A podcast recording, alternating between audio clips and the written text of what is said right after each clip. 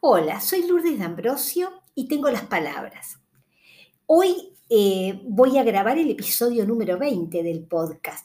Entonces, como es un número especial, quiero también dedicarlo a, una, a un caso especial, a una curiosidad que es un matrimonio de escritores. Me gustan mucho los dos y voy a tratar de contagiarles ese gusto. Eh, se llaman él Paul Oster y ella Siri Hasbet. Es un matrimonio de escritores norteamericanos. Este, eh, vamos a empezar por él. Paul Oster nació en el año 1947 en Newark, New Jersey, en Estados Unidos, de una familia judía de clase media de ascendencia polaca. Tenía un tío que era traductor, que tenía una enorme biblioteca donde Paul se perdía muchas mucho, mucho tiempo, durante muchas horas, eh, dedicado a la lectura. Desde ahí comenzó a leer y a escribir. Ya desde los 12 años escribía. Entonces, bueno, eh, así pasó su adolescencia. Este, estudió después literatura francesa, italiana, inglesa en la Universidad de Columbia y comenzó a traducir autores franceses. En el año 76 o sea, muy joven, en el año 1976, se casa con otra escritora, con Lydia Davis, este, y tienen un hijo que se llama Daniel Oster, este, pero ese matrimonio duró poco tiempo. Este, en el año 1981, luego de haber conocido y de, compartir varias cosas con Siri Hasbet, se casa y, con Siri y tiene una hija de ella eh, llamada Sophie, Sophie Oster que es cantante. Bueno, eh, en cuanto a su trabajo, vamos a decir que Paul es cineasta, es traductor, es escritor, novelista, eh, trabaja en guiones para televisión, obras suyas fueron llevadas al teatro y al cine. Eh, escribió, su primer novela fue El Palacio de la Luna, en el año 1989 fue publicada. Este, después escribió la trilogía de Nueva York, este, que, eh, está compuesta por Ciudad de Cristal, que fue llevada eh, al teatro y fue adaptada al cómic, eh, Fantasmas y La Habitación Cerrada. Eso compone la trilogía de Nueva York. Este, después escribió 4321 recientemente, ahora creo que fue en 2018, se fue publicada. Este, en el que él hace mucha comparación de su vida, de su trayectoria, de sus vivencias este, para sus personajes. Eh, por ejemplo, el personaje principal, el protagonista de la novela 4321 es Ferguson, que nace en marzo del 47, este, al que se le abren varios caminos y vive eh, distintas formas de vida, cuatro distintas, por eso se llama 4321, caminos que se abren y que depende siempre de las decisiones, eso en la vida y en su escritura, en todas, las, en todas sus novelas pasa, que mucho depende de, se plantean los grandes problemas que nos planteamos todos y que este, la vida depende de las decisiones que vamos tomando al transitar esos caminos. Es este, son libros, novelas sencillas de leer, no por eso menos profundas ni de menor calidad, al contrario, pero sí sencillas porque plantean los problemas a los que nos vemos enfrentados todos. Este, con, lindos temas, este, crisis que llevan a recluirse eh, por, por, tal o cual problema, este, o por ejemplo, en el libro de las ilusiones, que fue publicado en 2002, una crisis del protagonista David Zimmer, eh, muere su familia y entonces él este, eh, le da por recluirse y se pone a mirar películas viejas.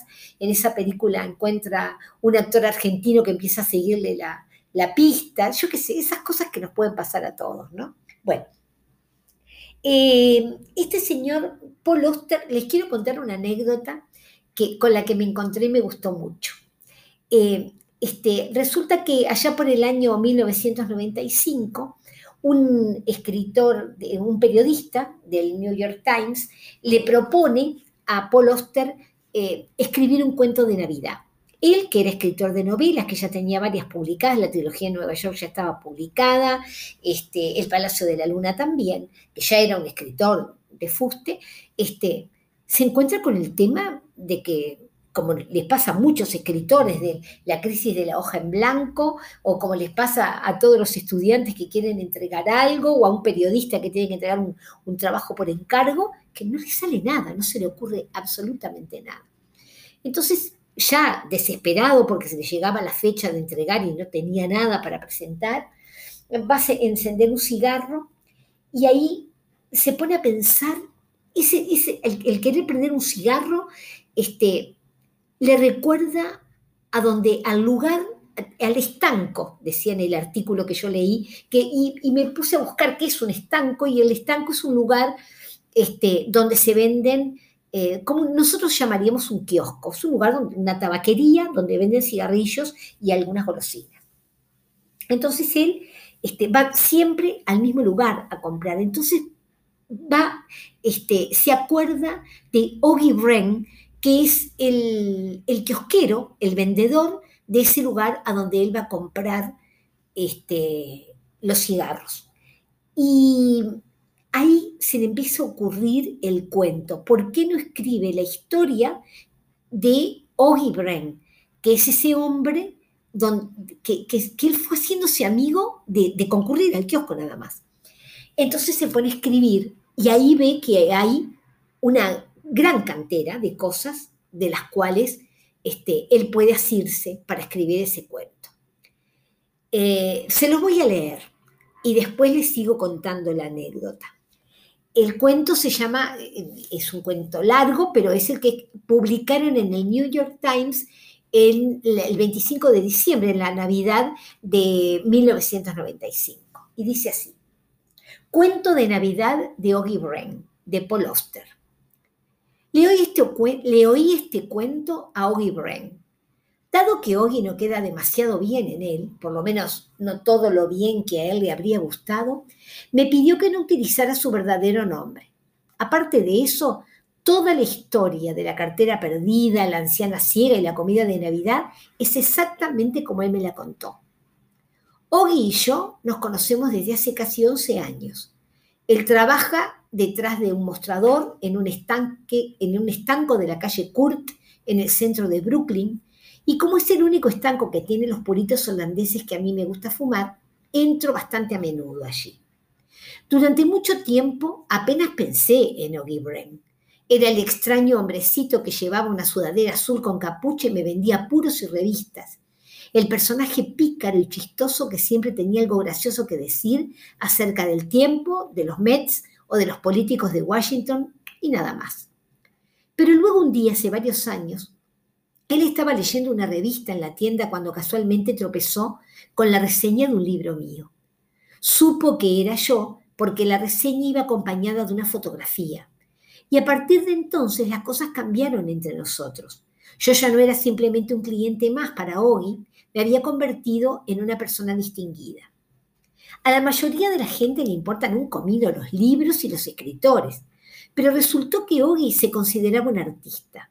Ahora que había descubierto el secreto de quién era yo, me adoptó como a un aliado, un confidente, un camarada.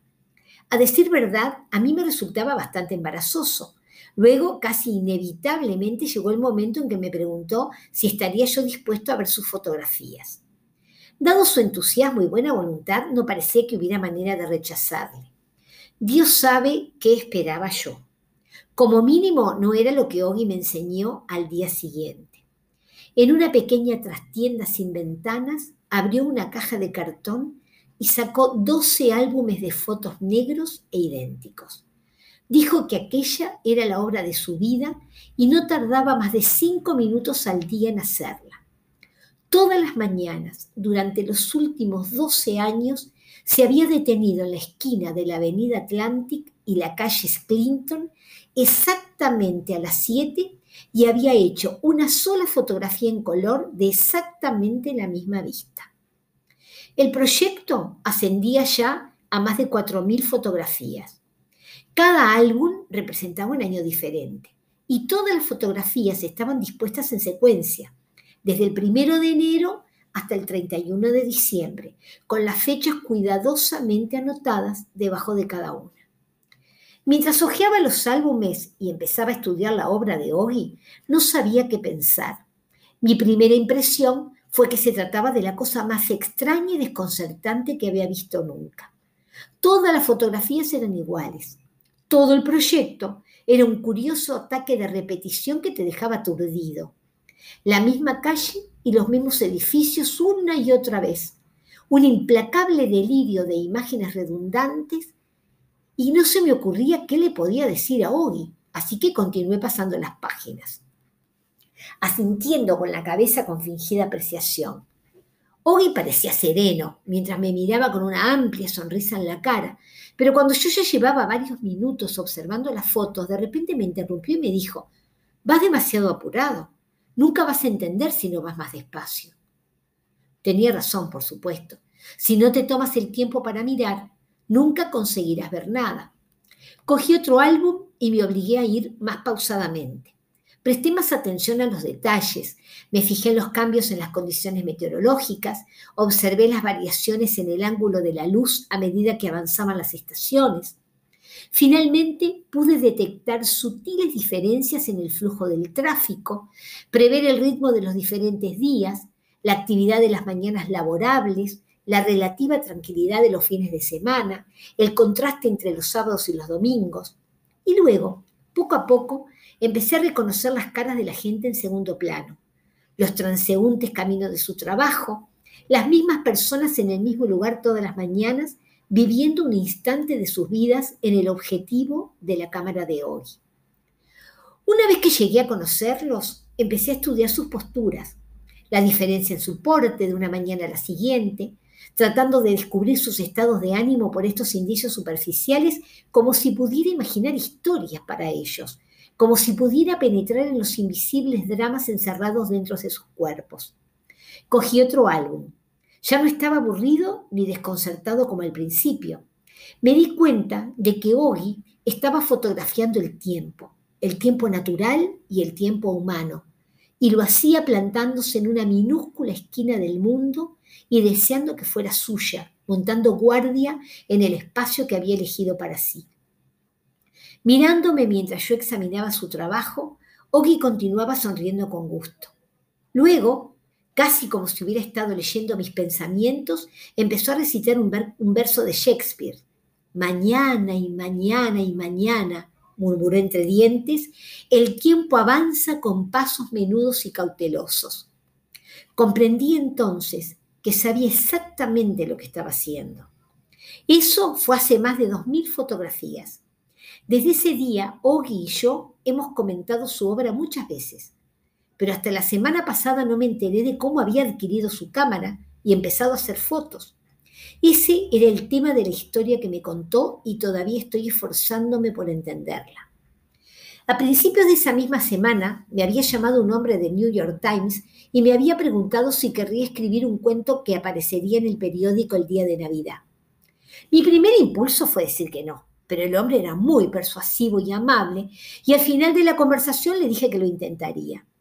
En cuanto colgué el teléfono, sin embargo, caí en profundo pánico. ¿Qué sabía yo de la Navidad? Me pregunté. ¿Qué sabía yo de escribir cuentos por encargo? Pasé los siguientes días desesperado, guerreando con los fantasmas de Dickens o Henry y otros maestros del espíritu de la Natividad. Las propias palabras cuento de Navidad ya tenían desagradables connotaciones para mí en su evocación de espantosas efusiones de hipócrita sensiblería y melaza.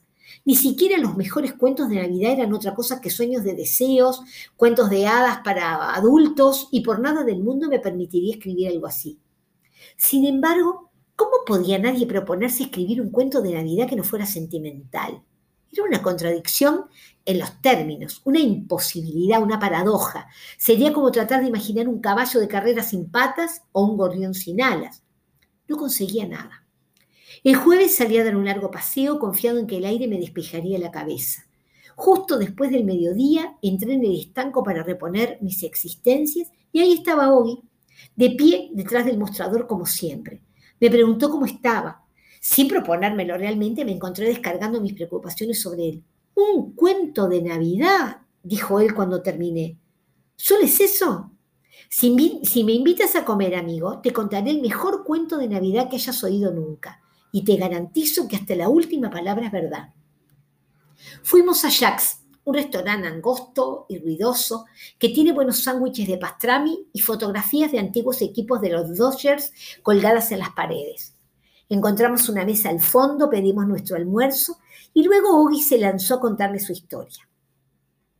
Fue en el verano del 72, dijo.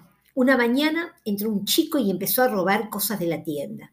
Tenía unos 19, 20 años y creo que no vi en mi vida un ratero de tiendas más patético.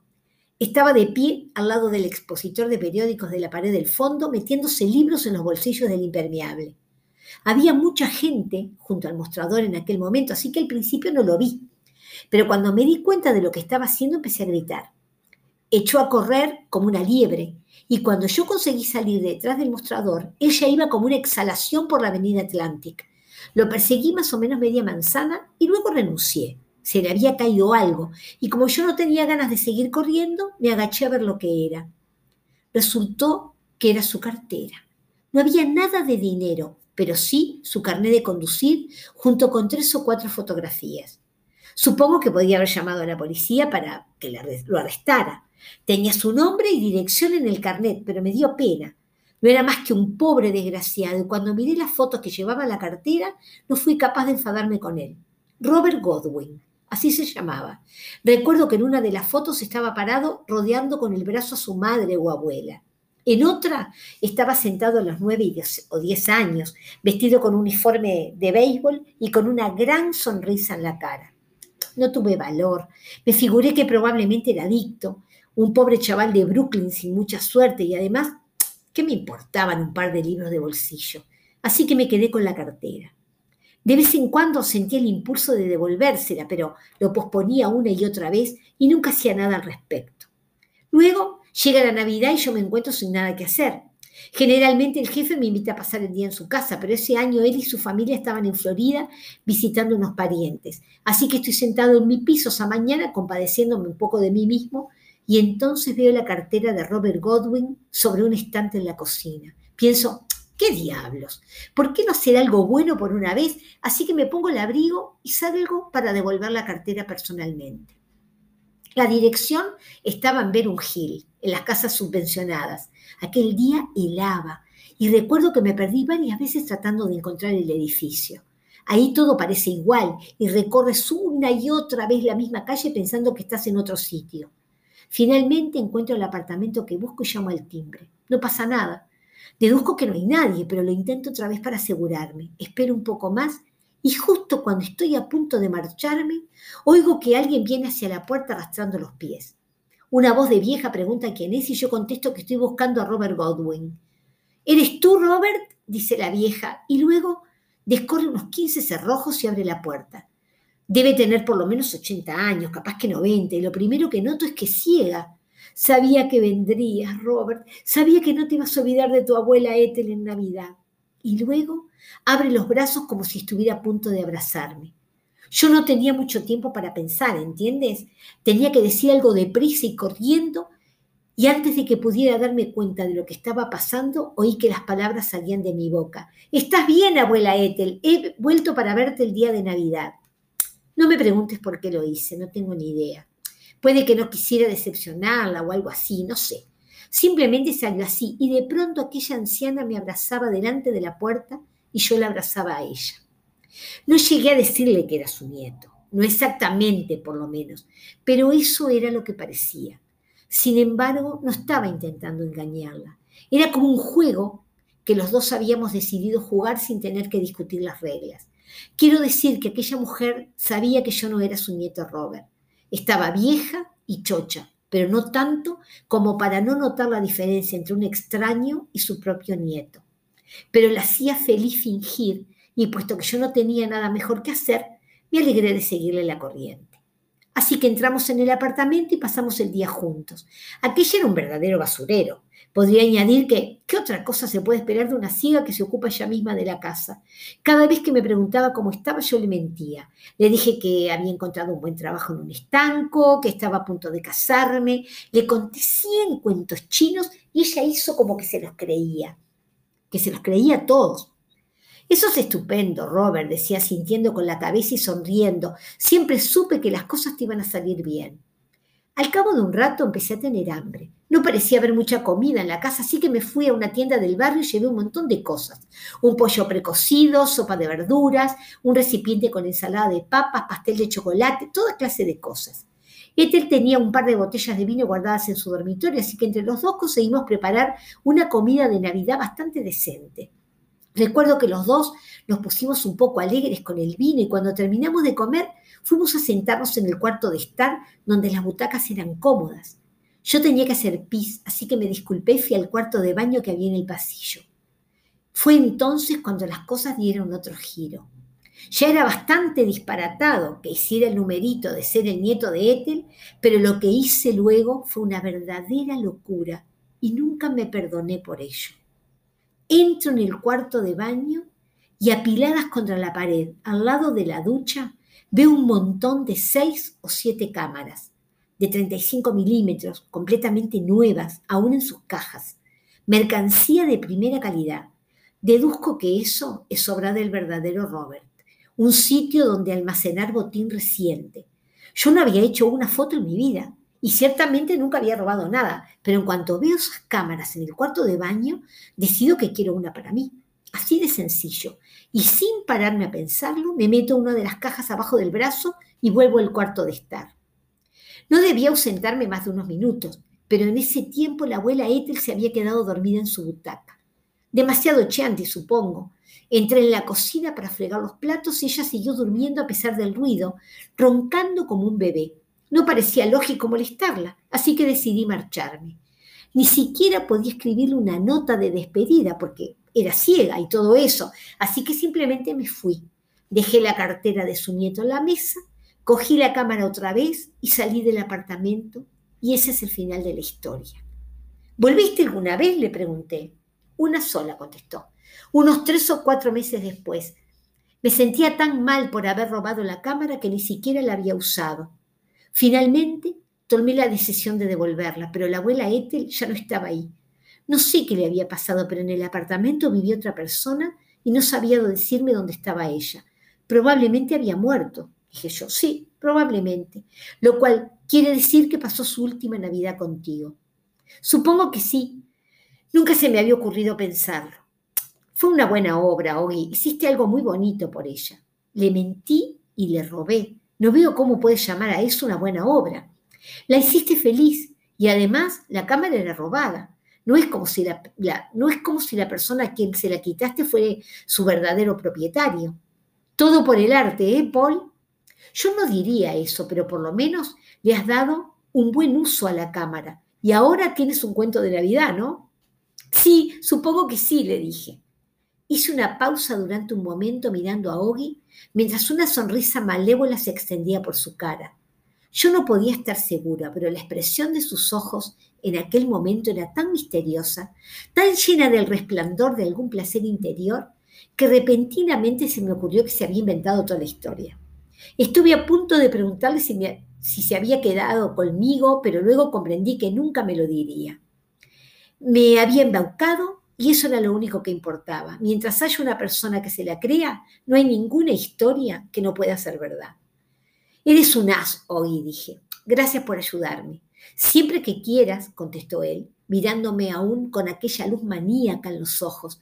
Después de todo, si no puedes compartir tus secretos con los amigos, ¿qué clase de amigo eres? Supongo que estoy en deuda contigo. No, no, simplemente escríbela como yo te la conté y no me deberás nada, excepto el almuerzo. Eso es, excepto el almuerzo. Devolví la sonrisa a Ogi con otra mía y luego llamé al camarero y pedí la cuenta. El cuento de Navidad de Ogi Bren de Paul Oster. Bueno, y hoy voy a dejar por acá este episodio.